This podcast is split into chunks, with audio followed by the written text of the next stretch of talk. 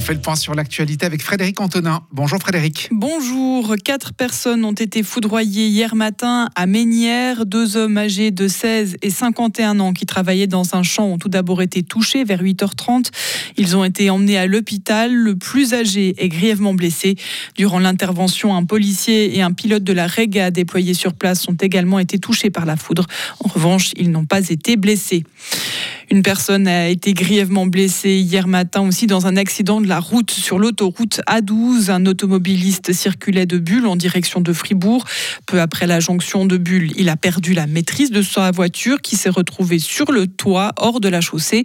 L'homme a dû être désincarcéré. Il a été héliporté dans un hôpital par la Réga. La voie de droite a été fermée jusqu'à 14 heures. Une enquête est en cours.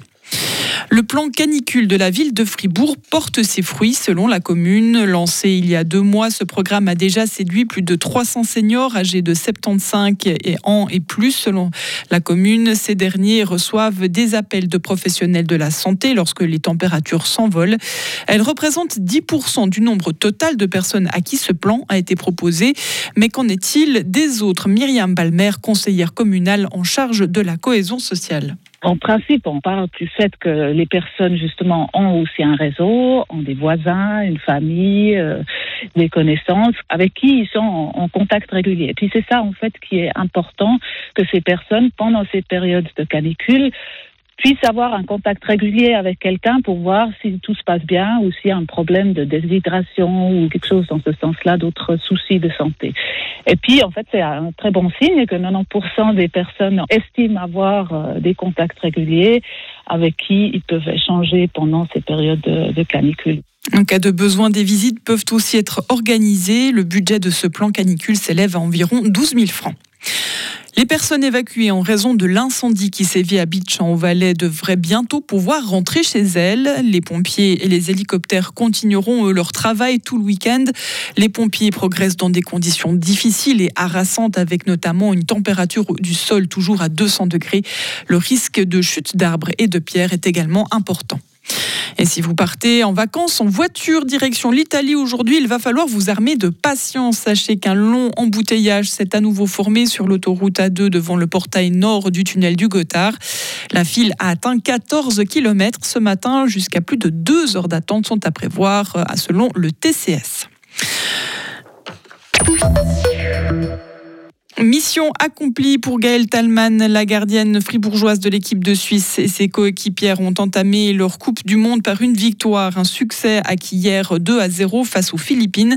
Pour son prochain match, la sélection helvétique qui figure à la 20e place mondiale sera opposée à la Norvège qui la précède de 8 rangs au classement de la FIFA.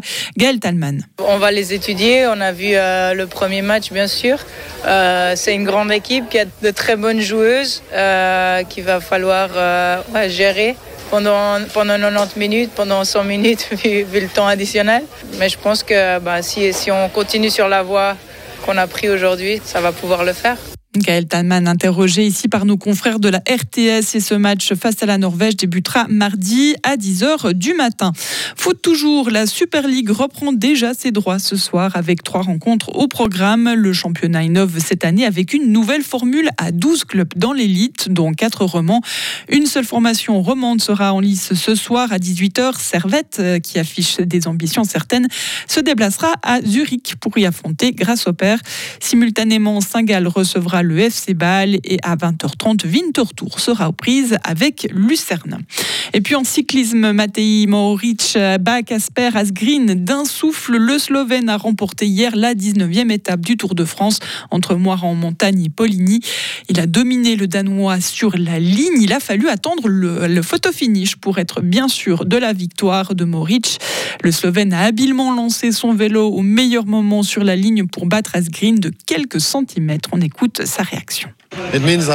Ça représente beaucoup parce que c'est dur et cruel d'être cycliste professionnel. Vous souffrez beaucoup lors de la préparation. Vous sacrifiez votre vie, votre famille. Vous donnez tout pour arriver en forme au tour. Et après quelques jours, vous remarquez que tous sont incroyablement forts et qu'il est juste parfois difficile de rester dans les roues.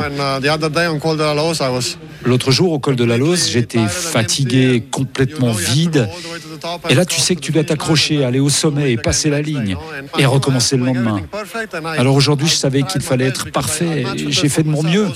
Pas que pour moi, pour Gino, pour l'équipe. Et à la fin, tu remarques que tu es peut-être juste battu sur la ligne.